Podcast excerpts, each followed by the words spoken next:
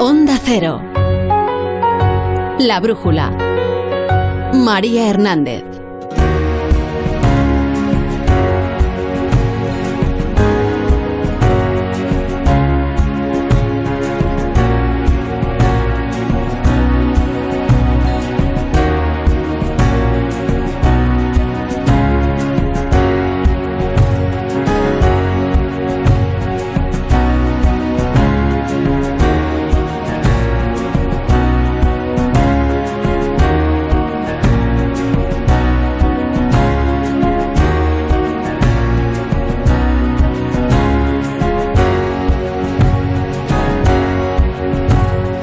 Son las 8 de la tarde, las 7 en Canarias. Bienvenidos a la Brújula, Brújula de lunes, es 13 de agosto. Iba a ser una noche de fiesta y un accidente truncó los planes de cientos de jóvenes que aún tienen el susto en el cuerpo. La clausura del festival O Marisquiño en el puerto de Vigo, que podría haber terminado en una tragedia mayor que provocó 377 personas heridas tras ceder la plataforma de madera sustentada sobre unos pilares de hormigón en el muelle y que tras el pánico entre los jóvenes anoche nos deja hoy la derivada de la gresca política entre el ayuntamiento, el alcalde de Vigo, Abel Caballero, y el presidente de la autoridad portuaria que se atribuyen mutuamente la responsabilidad de lo sucedido. ¿Quién es el responsable de que se hundiera la plataforma de cuyo mal estado llevaban advirtiendo ya meses los vecinos y el Grupo Popular en el ayuntamiento también? La investigación se va a encargar de aclarar las causas, si el estado de conservación de la plataforma ha sido el origen del desplome, si el muelle soportaba demasiado peso o si ha habido un fallo estructural agravado por el exceso de aforo y también de determinar los responsables. A la espera de conclusiones, el alcalde Abel Caballero ha explicado hoy que los permisos municipales y la documentación estaban en orden y que el problema no fue el estado de la plataforma, sino el peso que soportó. No se produce porque haya una madera en mejor o peor situación. Se produce porque hay un colapso de una estructura de cemento de 55 metros de larga por 10 metros de ancha por un grosor de entre 30 centímetros y medio metro. El puerto esgrime que no había indicios de desperfectos en el muelle y su director Enrique López Veiga achaca al ayuntamiento la responsabilidad última por ser el encargado de autorizar y de vigilar los conciertos en el recinto y de controlar el mantenimiento de la infraestructura. Yo no lo puedo decir en este momento, no soy un técnico en, construcción y tampoco eh, tengo que decirlo que eso todo hay una ley de espectáculos que determina quién es el que el responsable de los aforos, del control y todas esas cosas. Eso no, no lo controla el puerto. Bueno, y ante el cruce de acusaciones mutuas, la exigencia del presidente gallego, Alberto Núñez Feijó, que hoy ha visitado a los heridos en el hospital, abochornado ante el accidente. Tenemos que conocer lo que ha ocurrido y la obligación de las administraciones implicadas, tanto del ayuntamiento como de la autoridad portuaria, pues nos tienen que dar contenidos y relatos verosímiles de todo lo que ha ocurrido. Y yo lo que le pido al juzgado es que investigue con profundidad, porque esto eh, estamos abochornados de que se haya podido producir lo que se ha producido. Enseguida nos acercamos hasta Vigo para conocer las últimas noticias sobre este desafortunado accidente que ha sobresaltado a la ciudad en pleno mes de agosto. Y nos ocupamos además de la otra gran tragedia que no termina nunca y en cuya solución Europa se está demostrando absolutamente incapaz para vergüenza de todos, incapaz de dar una respuesta a las miles de personas que huyen de su país y buscan refugio en el nuestro, e incapaz de armar una política común sobre inmigración que deje de una vez de cuestionar el derecho que la ley internacional reconoce por cuestiones humanitarias a todo aquel que se siente perseguido y amenazado. Con el cierre de las fronteras italianas y con el silencio de Malta, la historia se repite dramáticamente y la pesadilla para cientos de migrantes también. El Aquarius dando tumbos de nuevo por el Mediterráneo a la espera de respuesta y en busca de un puerto seguro en el que desembarcara 141 personas, 67 de ellas menores solos a los que rescató el viernes frente a la costa de Libia. Hoy es su cuarto día de travesía hacia puerto incierto aún y esta vez no será España la que abra sus puertas. Barcelona, Valencia se han ofrecido para acoger al Aquarius, pero en Moncloa ya no consideran un puerto seguro nuestro país por no ser el más cercano como establece el derecho marítimo internacional y apuntan esta vez a Malta como destino por ser el más próximo al barco de rescate. Pedro Sánchez cambia su estrategia cambia de rumbo tras los últimos desembarcos y deja a un lado los gestos humanitarios, la excepción, que diría Josep Borrell, tras la oposición, mientras la oposición le reprocha la falta de política migratoria. Ha sido muy gráfico el portavoz adjunto del Partido Popular en el Senado Ignacio Cosidó, sobre el puerto al que debería dirigirse el Aquarius. Yo les diría que si me permiten la expresión, ¿eh? ¿eh? cualquier sitio menos Algeciras. Es decir, cuando estamos hablando de que aquí se ha multiplicado por un 438% el número de llegada de pateras, de, de inmigración irregular, cuando aquí realmente tenemos un problema de capacidades para hacer frente a la acogida de todas estas personas. Por encima de la batalla política y de los gestos, el relato más crudo y más sensato en estas últimas horas de la realidad en el Mediterráneo se lo escuchábamos esta mañana en más de uno al presidente de Médicos Sin Fronteras, David Noguera, impotente ante la falta de respuesta de Europa. Yo le pediría al gobierno español y al gobierno europeo una reflexión profunda. Hace ya demasiados años que estamos con estas situaciones. Jamás nos vamos a sentar a una mesa a negociar si hay que sacar a la gente del agua o no. Ese debate nunca vamos a estar. Por un principio de humanidad puro y duro, tiene que haber soluciones más humanas. Entonces lo que, lo que exigimos de una vez es que los gobiernos europeos que tienen las capacidades y tienen los recursos acaben con esta sangría en este mar tan nuestro. Una vez más, un llamado a las autoridades europeas que, insisto, tienen la capacidad para gestionar esto de una forma responsable, pero de una forma que necesariamente tiene que ser mucho más humana. La situación de la que deberíamos sentir vergüenza llega a tal límite que los barcos mercantes pasan de largo cuando divisan una patera ante el miedo de no poder desembarcar a los migrantes después. Onda Cero, La Brújula, María Hernández. Resumimos el resto de las noticias de este lunes con Paula García en la semana de los homenajes a los atentados de Barcelona y Cambrils, primer aniversario con el, con el independentismo, aprovechando la presencia del rey para hacer campaña a su favor y llamando al boicot al monarca. Los empresarios catalanes se suman a la petición al presidente de la Generalitat, Quim Torra, para que muestre neutralidad institucional durante los actos. Y desde el Ayuntamiento de Barcelona, la alcaldesa en funciones, Laio Artiz, pide también que se aparque la política y se dé prioridad a las víctimas. Las víctimas deben ser las protagonistas y sus familias, que sea un acto de recuerdo, un acto con toda la sensibilidad que requieren un aniversario como, como, este, de un, de un hecho tan, tan traumático y con tanto impacto en el conjunto de la ciudad seguirá en la cárcel. El comisario José Manuel Villarejo permanecerá en Extremera porque al juez de la Audiencia Nacional, Diego de Egea, sostiene que mantener la prisión incondicional es proporcionado a la gravedad de los delitos presuntamente cometidos. Imputado también el presidente de GoWex, empresa que fue creada con la finalidad de prestar servicios de wifi gratis en las ciudades. La Audiencia Nacional imputa también a otras cuatro personas por su presunta participación en estos delitos de estafa. Y en Canarias ha desembarcado el barco de los Charlines con 2.500 kilos de cocaína. Ha llegado hoy al puerto de Las Palmas, donde se ha descargado la droga. Se trata del navío que fue interceptado durante la operación, que terminó con 22 detenidos, entre ellos el patriarca del clan de los Charlines y su hijo.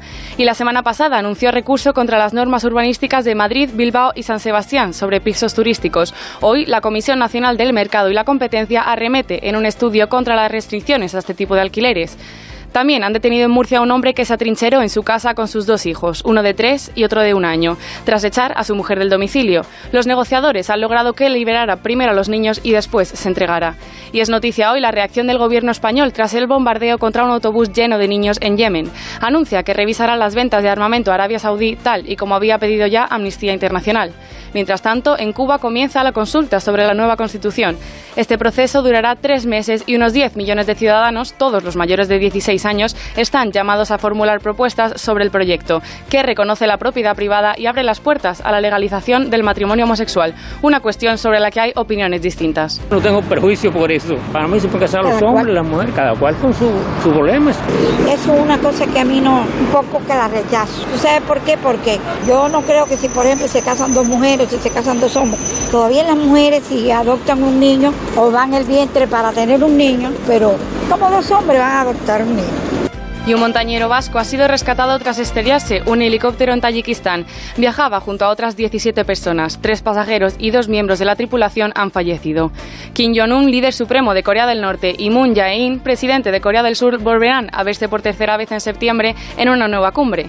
El ministro surcoreano para la unificación daba detalles sobre esa reunión. Como resultado de las conversaciones entre el sur y el norte, hemos acordado celebrar una nueva reunión en septiembre en Pyongyang y cooperar en esa cumbre para llegar a resultados significativos. El objetivo es avanzar en la normalización de las relaciones bilaterales y continuar trabajando para la completa desnuclearización de la península. Completamos portada con el avance de la actualidad del deporte a partir de y media con Alberto Pereiro. ¿Qué tal, Alberto? Buenas tardes. ¿Qué tal, María? Buenas tardes. Hay que hacer un balance de lo que ha sido esa decisión de David Silva anunciada por la tarde de dejar la selección española. El segundo que lo hace, el tercero que le hacen apenas nada, con la ratificación de lo de Piqué y Andrés Iniesta después del Mundial un pasito por lo que va a ser el próximo torneo que eh, tiene como contendientes equipos españoles, el Real Madrid y Atlético, la Supercopa de Europa del próximo miércoles y dar una vuelta por el mercado español que tiene cositas todavía. Hasta luego. Chao, chao. Chao.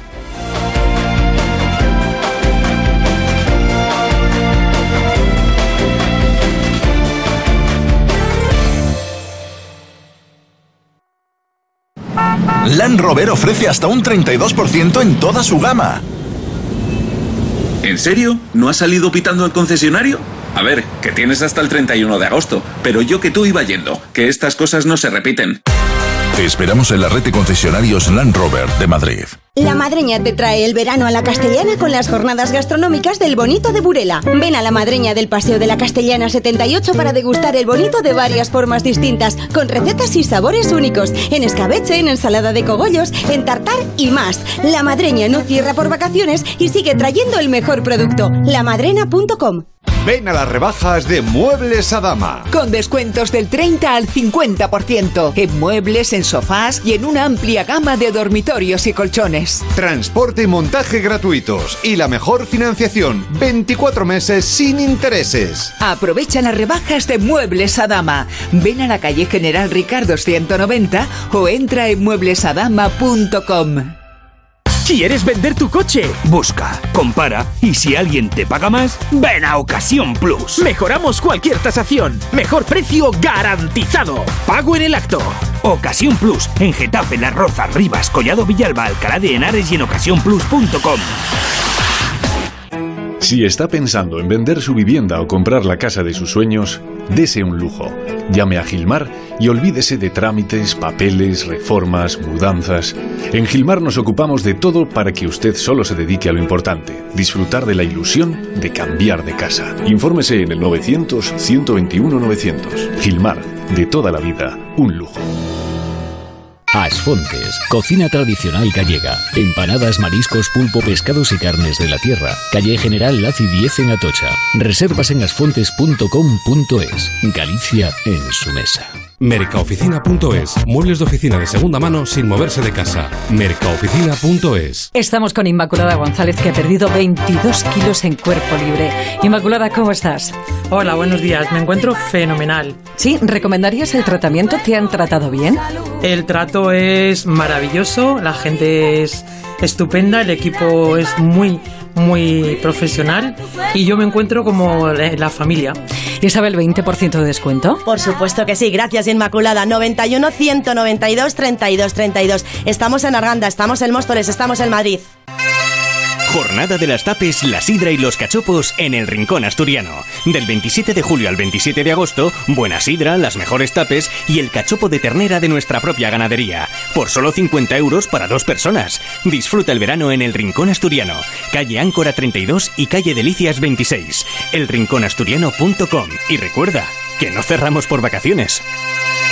Onda Cero, Madrid.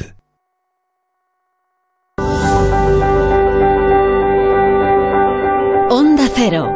La brújula. María Hernández. La polémica política está servida en Vigo. Hace tan solo una semana el Partido Popular advertía al gobierno local de la grave situación que suponía para los ciudadanos el mal estado de la plataforma de madera que anoche cedió en el puerto, causando el pánico entre los jóvenes que escuchaban el concierto y provocando más de 300 heridos. Hay en marcha ya una investigación judicial para aclarar lo sucedido. Hay 377 víctimas. El alcalde heridos. El alcalde de Vigo explicaba esta mañana en más de uno que todos los permisos estaban en orden y el presidente de la autoridad portuaria ha recordado por su parte que el mantenimiento corresponde a las autoridades municipales, que el colapso pudo deberse, dice, a un fallo estructural. 377 personas heridas, siete de ellas graves. Los organizadores del festival descartan que el aforo excesivo haya sido la causa del accidente que pudo terminar en una tragedia mayor. Redacción en Vigo, Víctor Blanco. Mientras los más de 300 contusionados y heridos intentan pasar página, como Ainhoa Pérez, yo me quedé debajo de los escombros, no podía sacar las piernas, mi amiga igual, sangrando. La verdad es que fue un poco caos, un montón de gritos, había muchísimos niños pequeños, menores. Horrible, no se me olvidara la vida. Y la sensación de que nos moríamos estaba ahí, ¿eh? en todo el mundo aparte. Las investigaciones deberán confirmar la hipótesis que manejan el Ayuntamiento y la Autoridad Portuaria de Vigo de que fueron los pilotes de hormigón que sustentaban la superficie de madera los que cedieron y se fracturaron. También deberá establecer la autoridad judicial posibles responsabilidades. Los vecinos y usuarios del puerto denuncian que hace ya más de una década que era visible el deterioro de la estructura que sostenía el muelle, como denuncian Adelardo Pena y su mujer, que atracaban su barco en ese lugar. Y estaba el osido a la vista, estaba el hierro a la vista, desconchado, las columnas, los pilotos, que debió de ser lo que, lo que colapsó, estaban podridos.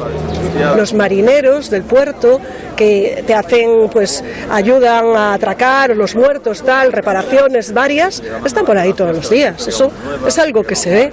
El presidente de la Junta ha afirmado que hay que llegar hasta las últimas consecuencias y ha calificado de bochornoso que pueda suceder esto en un festival al que acuden miles de personas y en una ciudad como Vigo.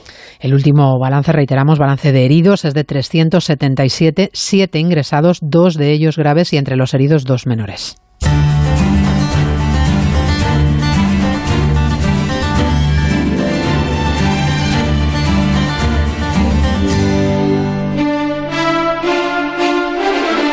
España no es el puerto más seguro para el Aquarius. Esto es lo que argumenta el gobierno de Pedro Sánchez, que hace dos meses escasos permitió el desembarco en Valencia de este mismo barco de rescate, el Aquarius, y que la semana pasada designó a Algeciras como puerto seguro para el desembarco del Open Arms. En este caso, el Ejecutivo argumenta que España no es el lugar más cercano, según lo establecido en el derecho internacional, y que el Aquarius debería atracar en Malta por la cercanía con sus costas. La derivada política no ha tardado en llegar, con la oposición que carga contra el cambio de criterio de Moncloa y contra la ausencia, dicen, de una política migratoria concreta. Nos lo va a contar José Ramón Arias. No es el mismo caso que el otro Aquarius, ni España es el puerto más seguro porque no es el más cercano. Es la postura ahora del gobierno de Pedro Sánchez ante una situación prácticamente idéntica a la anterior, aunque el barco de Médicos Sin Fronteras lleva en esa ocasión a menos migrantes en su interior. Italia y Malta ya han rechazado acoger el barco y nadie en Europa se ha mostrado dispuesto a hacerlo, sobre todo después de que la Unión Europea haya solicitado a sus Estados miembros coordinar la política migratoria y evitar acciones unilaterales, un cambio de postura del gobierno español que ha puesto de relieve la sexta el diputado popular Rafael Hernando. El problema aquí es un problema de demagogia, ¿no? Y el problema es que el señor Sánchez y su gobierno se están chocando eh, con la realidad. Y si al final el mensaje que se les lanza a las mafias que trafican con personas es que aquí a todo el mundo se le va a dar sanidad gratuita, que aquí se van a eliminar las concertinas en Ceuta y Melilla y que aquí hay papeles para todos, pues el problema del acuario será solo un problema mínimo. El gobierno de Sánchez se tienta la ropa antes de hacer un gesto como el de hace dos meses porque además de tener encima la sombra de la Unión Europea, varias comunidades autónomas, alguna de ellas socialista, ya le han empezado a poner reparos. Comunidades como la andaluza, que no está por la labor de incrementar todavía más la presión migratoria que ya existe en los centros de Algeciras, por ejemplo. No hay gestos esta vez de Pedro Sánchez mientras arrecia la batalla política y mientras la Comisión Europea dice estar en contacto con varios países de la Unión para prestar apoyo diplomático y resolver esta situación, mientras todo eso sucede, el Aquarius se encuentra entre Malta e Italia esperando a recibir instrucciones con 141 personas a bordo, 67 de ellas menores que viajan solos.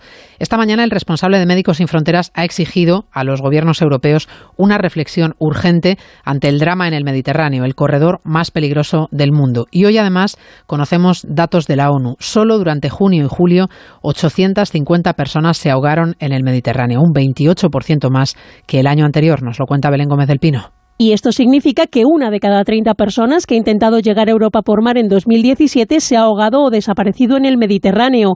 Más allá de un debate sobre inmigración, dicen las organizaciones no gubernamentales, de lo que hablamos es de emergencias humanitarias. Junto a estas cifras, la Agencia Europea de Fronteras aporta otras. Nunca en los últimos años fueron menos los migrantes. En lo que llevamos de año, la presión migratoria sobre Europa se ha reducido un 43%.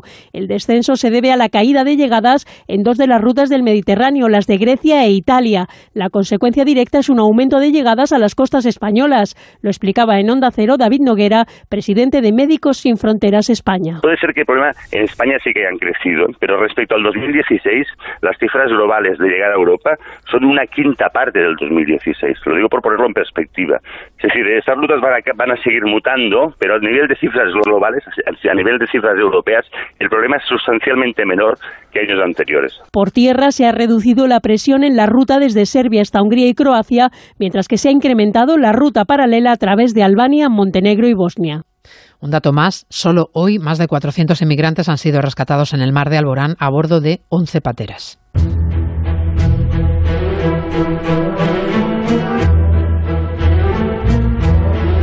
Arranca semana de homenajes. El viernes se cumple un año de los atentados en Barcelona y Cambrils y el independentismo pretende aprovechar la presencia del rey en Barcelona para hacer de los homenajes a las víctimas su particular mitin independentista.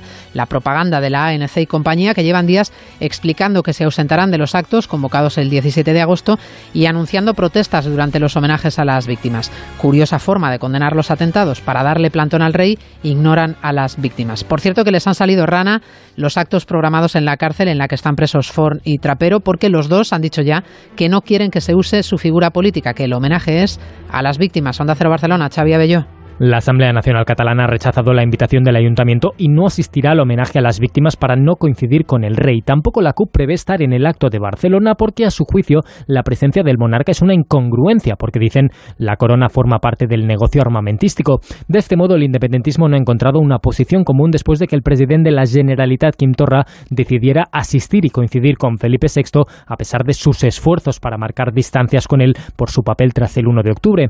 Desde el ayuntamiento, la teniente de alcaldía estos días alcaldesa accidental, Laia Ortiz, ha recordado que la intención es alejar el conflicto político del homenaje y centrar la atención en las víctimas. Declaraciones en la sexta. Las víctimas deben ser las protagonistas y sus familias, que sea un acto de recuerdo, un acto con toda la sensibilidad que requieren un aniversario como, como este. Por la tarde, los independentistas celebrarán un acto ante la prisión de Lladunés para homenajear también al exconsejero Joaquín Forn, hoy encarcelado, y que entonces era el responsable político de los Mossos. Sin embargo, su mujer ha recordado hoy que Forn no ha pedido dicho homenaje y hace unos días Josep Luis Trapero, el mayor de los Mossos, advirtió que no quería aparecer ni ser presente en ese acto liderado por las entidades soberanistas.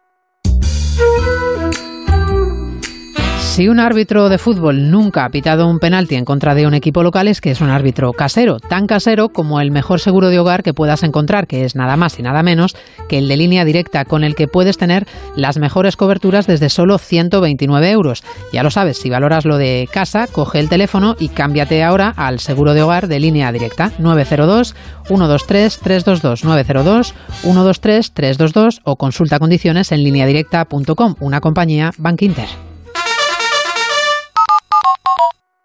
El compromiso de movilidad de línea directa dice, el conductor debe continuar siempre su marcha. Por eso en caso de cualquier incidente con su vehículo se le entregará uno de sustitución donde él quiera. Nunca se quedará sin coche. Palabra de línea directa. Todos lo saben. Línea directa. Siempre las mejores coberturas. Siempre el mejor precio. Garantizado. 902-123-322. 902-123-322. Consulta condiciones en línea directa.com. Una compañía Bankinter. Puli.com. ¡Oh, qué calor! Enfría el verano con Pigmeo Cool, el pequeño que enfría lo grande con una suave brisa. Puli.com. Un motero siempre se pone el primero en el semáforo. Una mutuera hace lo mismo, pero por menos dinero. Trae tu moto a la mutua y te bajamos el precio del seguro, sea cual sea. Llama al 902-555-485. 902-555-485. Mutueros, bienvenidos. Condiciones en mutua.es. Securitas Direct, ¿en qué puedo ayudarle? Buenas, llamaba porque quiero instalarme una alarma. ¿Ha sufrido algún robo? No, es que no quiero que me pase lo que mi hermano, que cuando volví de vacaciones le habían cambiado la cerradura de su casa y había gente viviendo dentro. Protege lo que más importa con Securitas Direct, la compañía que protege tu hogar los 365 días del año. Llama ahora al 945 45 45 o calcula online en securitasdirect.es. Imagina que estás en Óptica Roma y en tu revisión de la vista te preguntan ¿qué letras ves? Hay una T, una O, una D y una O. ¿Lo ves claro? Lo verás transparente. Porque ahora Óptica Roma te ofrece todo en gafas al 40% de descuento. Todo. Descubre la diferencia en tu óptica Roma más cercana o en ópticaroma.com.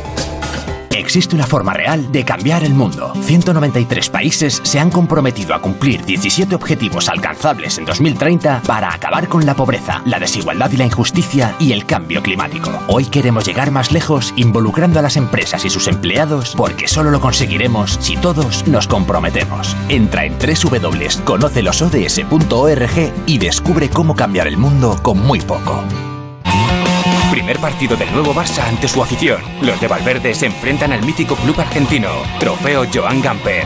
Barça Boca Juniors. El miércoles a las 6 y cuarto en Antena 3. La radio, un mundo apasionante, un mundo en el que trabaja mucha gente, los que estamos frente al micrófono y los que están detrás, los productores, los que gestionan los entresijos de todo, los redactores. ¿Te gustaría ser un buen profesional de la radio? Pues apúntate al máster de radio Onda Cero de la Universidad Nebrija, con prácticas aseguradas. Apúntate ya, las plazas son limitadas. Entra en nebrija.com. Nos vemos en Universidad Nebrija. Onda Cero. La Brújula. María Hernández. La divisa turca sigue en caída libre en los mercados. Hoy el ministro de Finanzas del país ha cargado contra lo que considera un claro ataque de los Estados Unidos contra Turquía, una guerra declarada por Donald Trump a Erdogan, que no dudará en responder a Estados Unidos con la misma moneda si Washington continúa con su actitud hostil. La tensión diplomática entre Ankara y Washington y los desequilibrios de la economía turca están pasando factura al BBVA por su elevada exposición a la divisa turca. Se deja más del 20% en bolsa en lo acumulado del año. Corresponsal en Turquía, Andrés Maurenza. La inyección de liquidez por valor de 6.000 millones de dólares decretada esta mañana por el Banco Central de Turquía para atajar la sangría de la lira apenas ha bastado para calmar a los mercados. Si bien al inicio de la jornada la lira había remontado algo sus posiciones, la apertura de las bolsas europeas señaló el inicio de un nuevo día de caídas. La moneda turca se ha depreciado un 25% en la última semana ante la pérdida de confianza de los inversores en una economía fuertemente controlada por el presidente Erdogan, cuya puntilla ha sido el enfrentamiento con Donald Trump y las sanciones impuestas por Washington a Turquía por mantener detenido desde hace dos años a un pastor estadounidense. Pero Erdogan no ha dado señales de que vaya a recular. En una comparecencia hoy afirmó que su país se halla bajo asedio por razones políticas, que la economía de su país marcha razonablemente bien y que la crisis de la lira turca responde solo al terrorismo económico de quienes difunden noticias falsas en Internet. No en vano, el Ministerio del Interior turco ha iniciado investigaciones judiciales contra varios cientos de cuentas en las redes sociales. Y es noticia hoy también la próxima cumbre coreana. Hasta ahora se habían visto en la zona desmilitarizada entre las dos Coreas. Las dos primeras citas entre los dirigentes de Corea del Norte y de Corea del Sur. La próxima del mes de septiembre será la primera vez que se encuentren en Pyongyang, en Corea del Norte.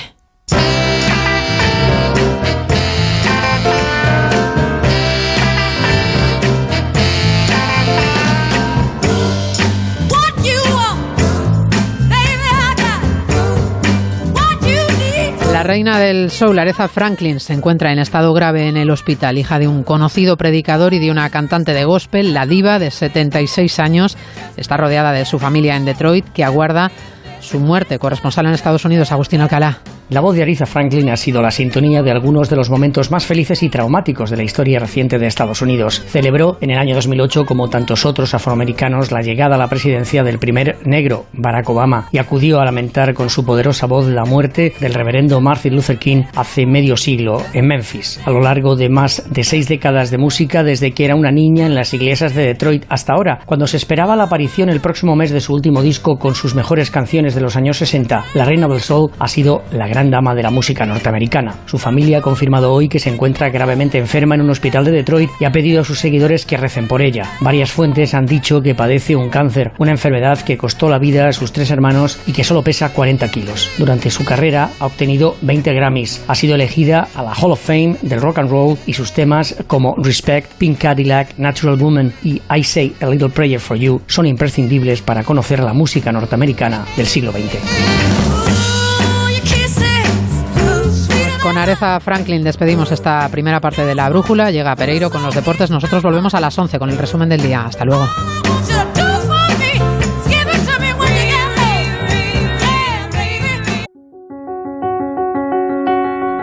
Onda Cero. La brújula. María Hernández.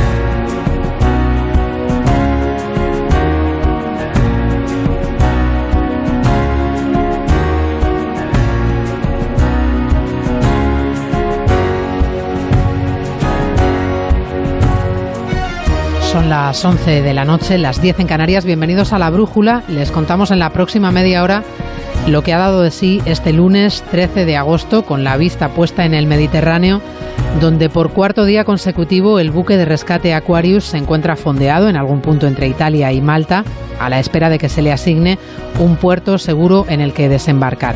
Esta vez España se ha puesto de perfil, como el resto de Europa, y haciendo equilibrios, Pedro Sánchez no está ya por la labor de hacerse cargo de la acogida de las 141 personas que viajan a bordo de ese barco, pese al ofrecimiento de Barcelona, porque según Moncloa no es el puerto más seguro, dado que no es el más cercano. Tampoco lo era en el mes de junio, cuando más de 600 inmigrantes desembarcaron en Valencia.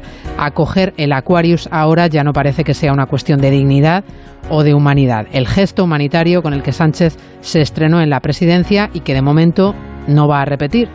En esta ocasión, Moncloa ya no ve tan claro que le toque a España presentarse voluntaria para el desembarco y se argumenta para este cambio de criterio que la situación no es ni parecida a la del mes de junio, por la excepcionalidad y por la urgencia. Autorizar la llegada del Aquarius le costaría el ataque del Partido Popular y de Ciudadanos y rechazar el desembarco le coloca en medio de la contradicción más absoluta. Y en medio, en Moncloa, aguardan a que Bruselas solucione el papelón con una respuesta que no termina de llegar. Italia y Malta ya han dicho que no, el resto de países callan y miran hacia otro lado, esto es lo que se llama una política europea coordinada. A todo esto, Pedro Sánchez suma la estrategia de desgaste desde el Partido Popular, que no pierde ocasión para acusar al gobierno de demagogia. El portavoz adjunto del PP en el Congreso, Rafael Hernando, le acusa de provocar un efecto llamada y propone que el Aquarius se vaya a Libia. Yo lo que le pediría a barcos eh, como el Aquarius u organizaciones no gubernamentales de este tipo es que acudieran al puerto más cercano. Y el puerto más cercano seguramente sea un puerto en Libia. Frente al discurso del diputado Hernando, el del director de Médicos Sin Fronteras esta mañana en más de uno, apelando a la responsabilidad de toda Europa y a la exigencia de una respuesta humanitaria a un drama que parece no tener fin. Yo le pediría al gobierno español y al gobierno europeo una reflexión profunda. Hace ya demasiados años que estamos con estas situaciones. Jamás nos vamos a sentar a una mesa a negociar si hay que sacar a la gente del agua o no. Ese debate nunca vamos a estar. Por un principio de humanidad puro y duro, tiene que haber soluciones más humanas. Entonces lo que, lo que exigimos de una vez es que los gobiernos europeos que tienen las capacidades y tienen los recursos acaben con esta sangría en este mar tan nuestro en este mar tan nuestro como el mar de Alborán, donde solo hoy han sido rescatadas 400 personas en 11 pateras. La crisis migratoria se ha convertido en el dolor de cabeza para Europa, incapaz de armar una política común entre sus estados que deje de una vez de cuestionar el derecho que la ley internacional reconoce por cuestiones humanitarias a todo aquel que se siente perseguido e incapaz de dar una respuesta a los que huyen pendientes del Mediterráneo esta noche y también de Vigo, donde el accidente en el puerto de anoche, que deja a 377 heridos, se ha convertido en una pelea política sobre la responsabilidad. ¿Quién deberá asumir la responsabilidad del accidente? ¿De quién es competencia? que una pasarela de madera sobre pilares de hormigón se derrumbe cuando cientos de jóvenes asisten a la clausura de un festival. El responsable de la autoridad portuaria señala al ayuntamiento, por ser su competencia, dice el mantenimiento. Pero el alcalde de Vigo, Abel Caballero, se desentiende porque, según ha explicado esta tarde con planos, la zona derrumbada es un espacio que pertenece a la autoridad portuaria y, por tanto, es el puerto el encargado de mantenerla. ¿Cómo va una ciudad a mantener un muelle? Las ciudades no mantenemos muelles. Pero la, madera no tiene nada que ver con lo que estamos hablando. No, no, pero yo sí quiero, yo sí quiero decirlo, yo sí quiero decirlo. La madera es un aditamento, es un adorno. Es para hacer aquello visualmente más blando. Porque debajo hay una inmensa y enorme estructura de hormigón, que fue la que colapsó. Por tanto, que las maderas estuvieran mejor o peor, eh, un poco más torcidas, un poco menos torcidas, eso no tiene nada que ver con el derrumbamiento. El derrumbamiento es un colapso de una estructura de hormigón. Ahora falta saber lo que dicen el juez y los informes periciales y determinar la causa real del colapso. El presidente de la Junta, Núñez Feijóo, que hoy ha visitado a los heridos, pide que se investigue hasta el final. Tenemos que conocer lo que ha ocurrido y la obligación de las administraciones implicadas, tanto del ayuntamiento como de la autoridad portuaria, pues nos tienen que dar contenidos y relatos verosímiles de todo lo que ha ocurrido. Y yo lo que le pido al juzgado es que investigue con profundidad, porque esto eh, estamos abochornados de que se haya podido producir lo que se ha producido.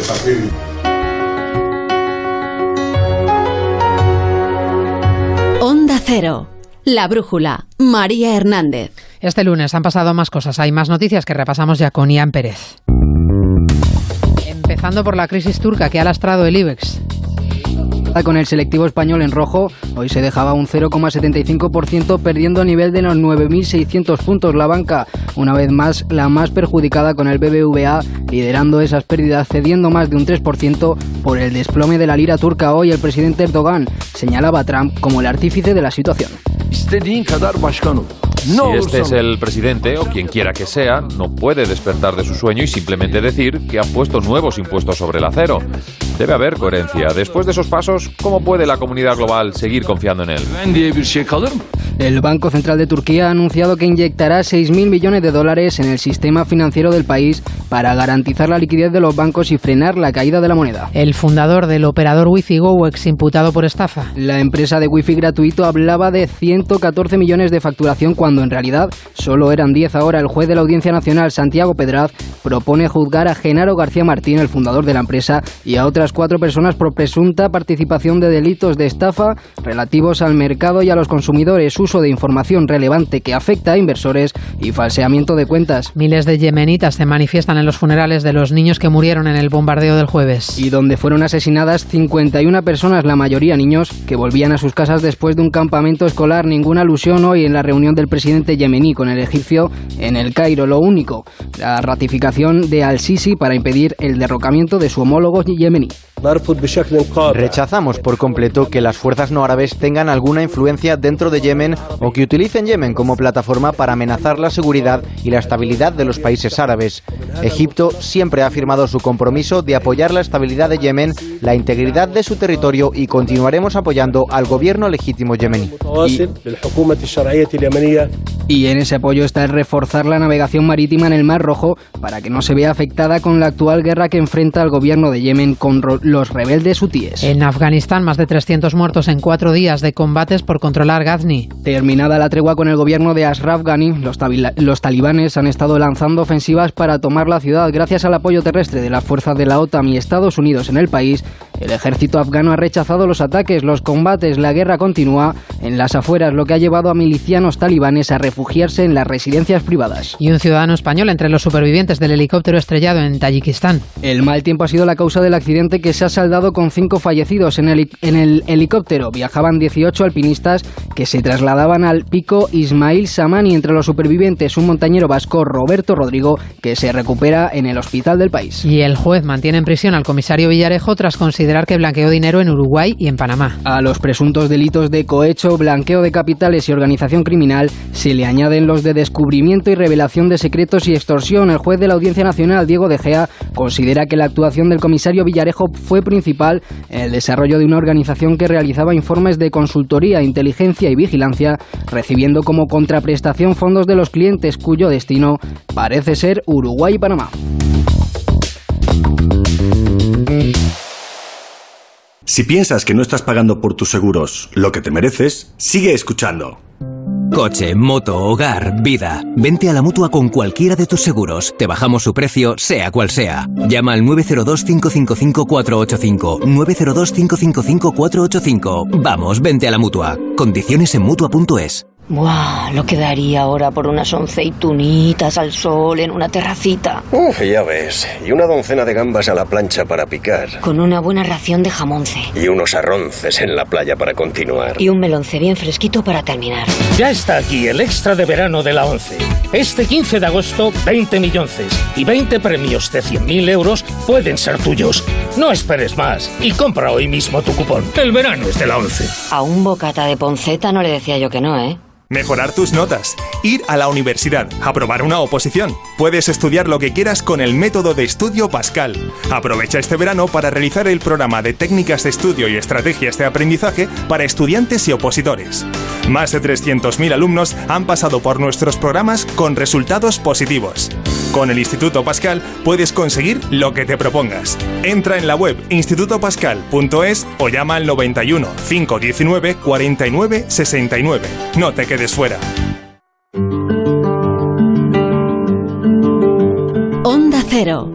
La Brújula. María Hernández.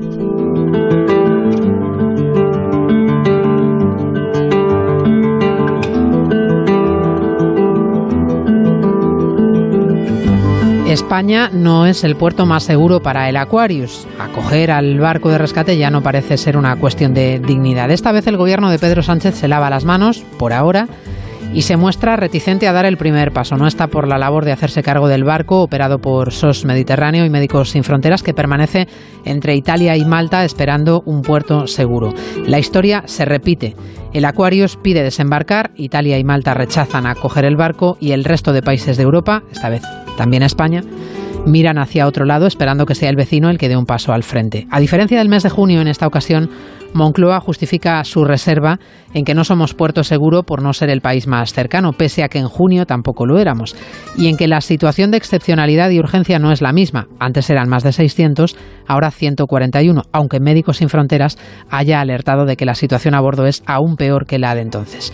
España espera una respuesta rápida de Bruselas, pero Bruselas de momento no contesta y el Partido Popular va calentando un poquito más el debate. Nos lo va a contar José Ramón Arias. La postura del gobierno de Pedro Sánchez ante una situación prácticamente idéntica a la anterior ya no es la misma. Afirman en Moncloa que ningún puerto en España es seguro para acoger al Aquarius, ya que no son los más cercanos a la posición del barco. Tampoco lo eran en junio. Como entonces, Italia y Malta ya han rechazado acoger al barco y nadie en Europa se ha mostrado dispuesto a ello, sobre todo después de que la Unión Europea solicitara a sus Estados miembros coordinar la política migratoria y evitar acciones unilaterales. El cambio de criterio del gobierno de Sánchez ha sido en al rojo vivo, criticado por el portavoz adjunto del PP, Rafael Hernando. El problema aquí es un problema de demagogia, ¿no? Y el problema es que el señor Sánchez y su gobierno se están chocando eh, con la realidad. El gobierno de Sánchez se lo pensará muy mucho antes de hacer un gesto como el de hace dos meses, porque además de tener encima la sombra de la Unión Europea, varias comunidades autónomas, alguna de ellas gobernada por el PSOE, ya le han expresado sus dudas. Comunidades como la de Andalucía, que se quejan de la falta de solidaridad en el reparto y de la presión migratoria que ya soportan. Mientras Europa guarda silencio, el Aquarius espera instrucciones. Hay 141 personas a bordo, 67 de ellas menores que viajan solos. Y el cierre de fronteras está provocando que los mercantes pasen de largo cuando divisan una patera para evitarse después el problema del desembarco. El Mediterráneo sigue siendo el corredor más peligroso del mundo. Los datos de la ONU son escalofriantes. Solo durante junio y julio, 850 personas se ahogaron en ese mar, un 28% más que el año anterior. Nos lo va a contar Belén Gómez del Pino. Todos los datos coinciden. Llegar a Europa por mar es ahora mucho más peligroso que hace un año. Según las cifras que manejan algunas organizaciones no gubernamentales, en los últimos meses ha muerto ahogado uno de cada siete migrantes en tránsito hacia la Unión Europea. 1.500 muertos desde enero, 850 durante julio y agosto. Lo que urge, dicen las ONGs, es un debate europeo y ni siquiera sobre inmigración. Mucho antes hay que hablar de crisis humanitaria. Lo decía en la sexta David Noguera, presidente de Médicos Sin Fronteras España. No estamos hablando de rescates, estamos hablando de, de, un elemento de humanidad. El corredor migratorio europeo es el más mortífero del mundo, es el mar nuestro donde, donde cada año nos, nos bañamos y que, insisto, Europa y los países que la conforman es una potencia global con los recursos y las capacidades para ofrecer ciertamente una solución mucho más humana, mucho más justa que acabe con esta riada de mortalidad. Y pese a lo que estas cifras puedan indicar, las de la Agencia Europea de Fronteras reflejan un descenso en la presión migratoria, un 43% menos desde enero, consecuencia de la caída de llegadas a través de dos de las rutas del Mediterráneo que conectan con Italia y Grecia. En cambio, sí llegan más inmigrantes a España, más de la mitad de los que alcanzaron en julio tierra europea lo hicieron a través de nuestras costas, casi 9.000 personas, cuatro veces más que el año pasado.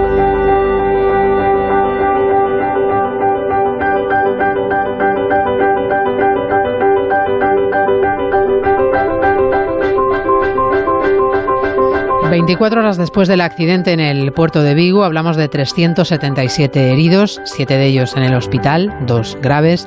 Y hablamos también de la batalla política entre el ayuntamiento y el puerto sobre quién tiene las competencias, quién es el responsable del mal estado de la plataforma que cedió. Una pasarela de madera asentada en una estructura de hormigón que colapsó cuando cientos de jóvenes escuchaban un concierto en la clausura del festival O Marisquiño. La autoridad portuaria insiste en que no había indicios de desperfecto alguno y el alcalde de la ciudad explica que la infraestructura no es competencia municipal y que nada tiene que ver, por tanto, con su mantenimiento. Redacción en Vigo, Víctor Blanco establecer los motivos por los que los pilotes de hormigón no aguantaron causando el hundimiento de toda la estructura Esta es la respuesta que deberán ofrecer las investigaciones, además de establecer por parte de la autoridad judicial posibles responsabilidades que podrán ir desde la organización del Marisquiño hasta el ayuntamiento, pasando por la autoridad portuaria. El presidente de la Junta, que este mediodía ha visitado a los heridos que permanecen ingresados, pedía llegar hasta el final. Núñez Feijó. Tenemos que conocer lo que ha ocurrido y la obligación de las administraciones implicadas, tanto del ayuntamiento como de la autoridad portuaria, pues nos tienen que dar contenidos y relatos verosímiles de todo lo que ha ocurrido. Y yo lo que le pido al juzgado es que investigue con profundidad, porque esto eh, estamos abochornados de que se haya podido producir lo que se ha producido. Hoy se han vuelto a escuchar críticas sobre la falta de mantenimiento de toda la zona portuaria donde ocurrió el accidente y más concretamente en el Pantalán que se vino abajo, según varios vecinos y usuarios, presentaba defectos de conservación evidentes desde hace más de una década, así lo apuntan Adelardo Pérez y su mujer, que atracaban su barco en este lugar. Y estaba la, el osido a la vista, estaba el hierro a la vista, desconchado, las columnas, los pilotos, que debió de ser lo que, lo que colapsó, estaban podridos. El muelle hundido, según ha señalado el alcalde de Vigo, tiene una antigüedad de 25 años.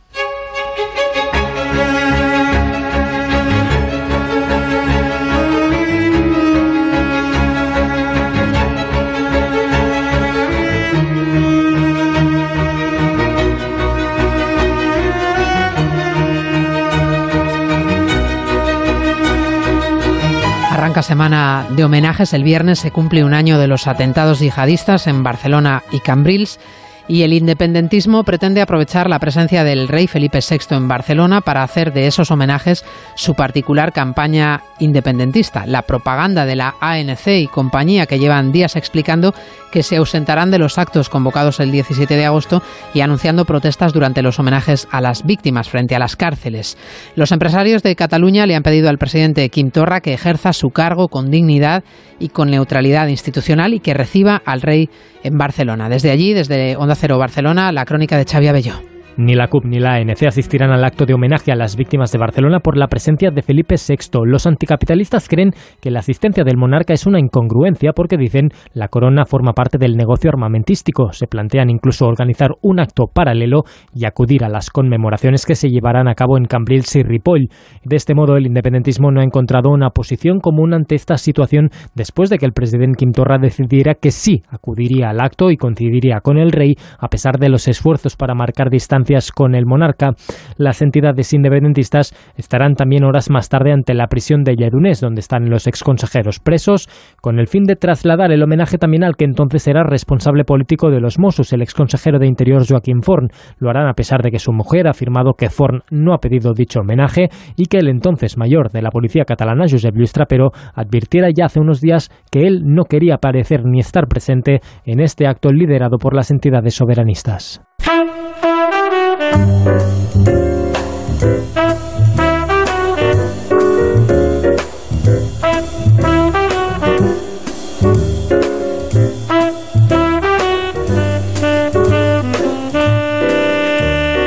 La divisa turca sigue en caída libre en los mercados. Hoy el ministro de Finanzas del país ha cargado contra lo que considera un claro ataque de los Estados Unidos contra Turquía, una guerra declarada por Donald Trump a Erdogan que no dudará en responder a Estados Unidos con la misma moneda si Washington continúa con su actitud hostil.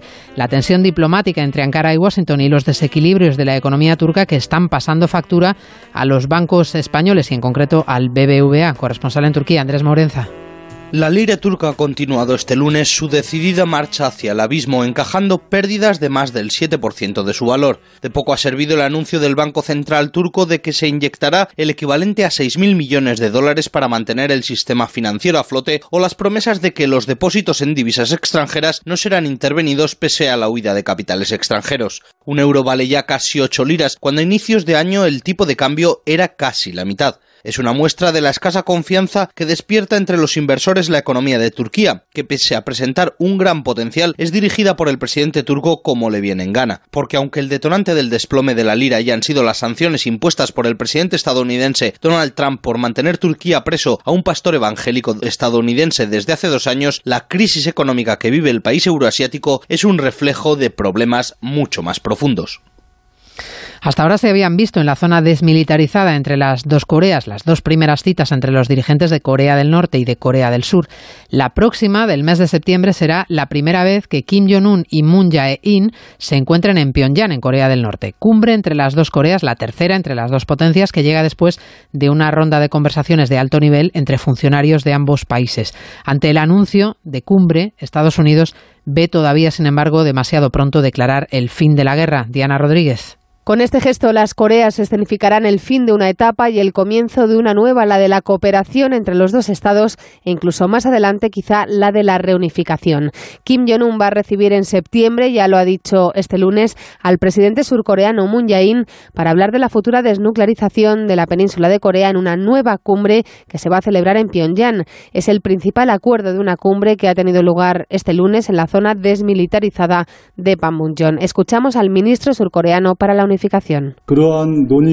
como resultado de las conversaciones entre el sur y el norte, hemos acordado celebrar una nueva reunión en septiembre en Pyongyang y cooperar en esa cumbre para llegar a resultados significativos. Otros gestos los veremos del 20 al 26 de agosto en otra nueva ronda de contactos protagonizados por familias separadas hace más de 60 años en la Guerra de Corea.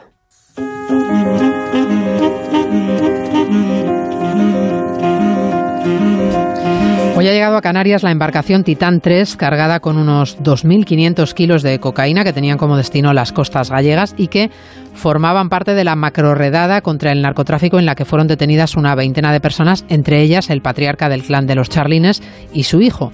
La operación coordinada por la Policía Nacional, la Guardia Civil, la Erchancha y el Servicio de Vigilancia Aduanera permitió averiguar los movimientos de ese barco y conocer que su objetivo era el transporte de grandes cantidades de droga, como nos cuenta desde Canarias Gustavo de Dios. Dos años de vigilancia del Titán III, un remolcador de bandera panameña que la organización desmantelada alquilaba al mejor postor para transportar droga. El buque fue interceptado el pasado martes cerca de Azores. A la vez en tierra se detuvo a una treintena de personas en diferentes puntos de Galicia, además de incautar dos toneladas y media de cocaína que esta mañana fue descargada en el puerto de Las Palmas de Gran Canaria. Entre los detenidos, en su momento la semana pasada, el patriarca de los Charlines, Manuel Charlín, y su hijo Melchor, posteriormente puestos en libertad. Antonio Martínez es comisario de la Brigada Central de Estupefacientes. La organización lo que había dispuesto era recoger la droga muy cerca de las costas venezolanas para posteriormente transportarlas eh, a otro barco controlado por el mismo grupo. En este caso era un barco pesquero gallego.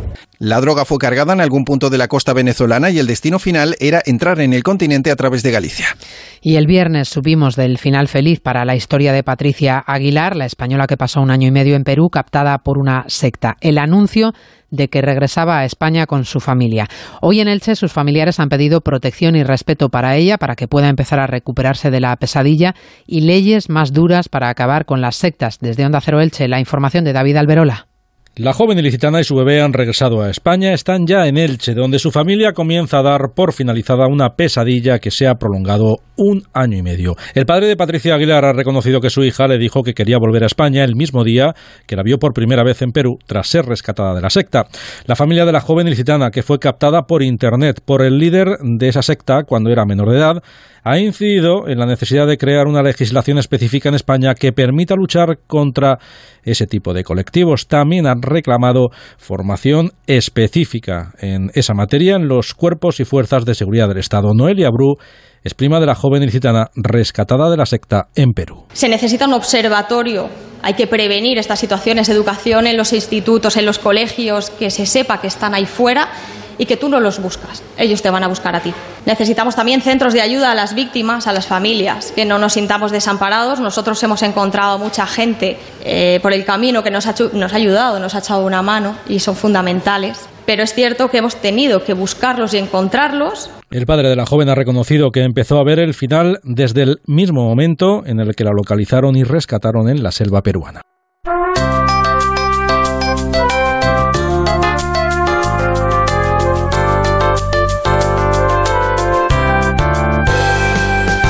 Ya con las portadas de los diarios de mañana con Paula García. ¿Qué tal, Paula? Buenas noches. Hola, buenas noches. Empezamos con la razón, si te parece. Sí, empezamos con la razón que abre la portada con una imagen de Vigo, del puerto.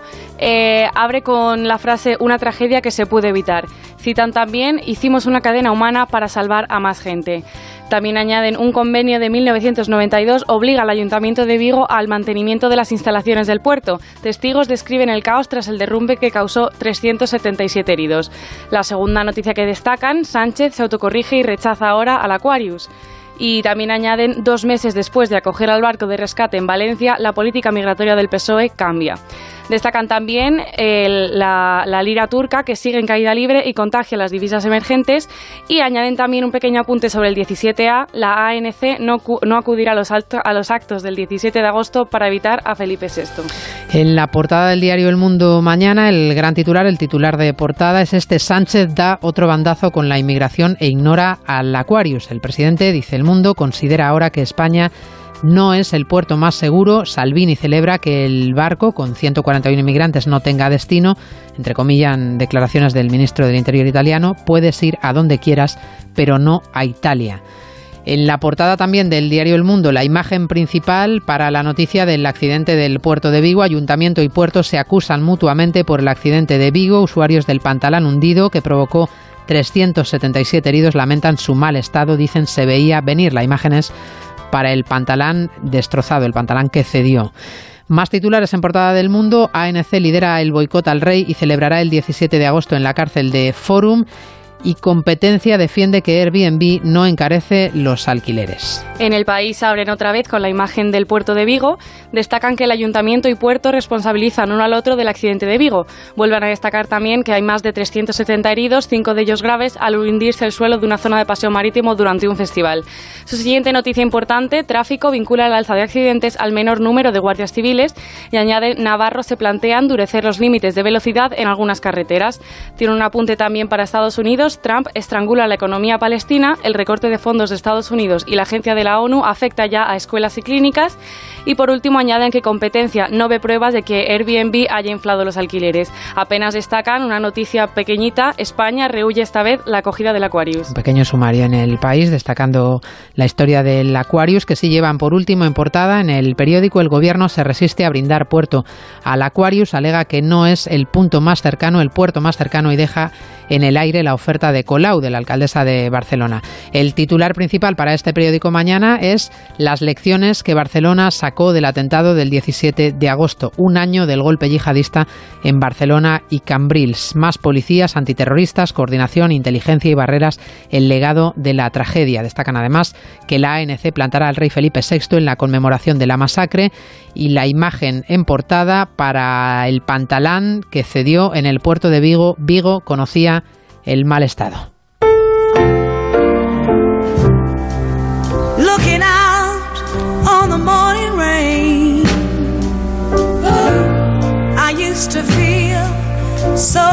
Nos despedimos esta noche con la gran Aretha Franklin. Ahora llegan los deportes, el transistor con Aitor Gómez. Que tengan una feliz noche. Hasta mañana.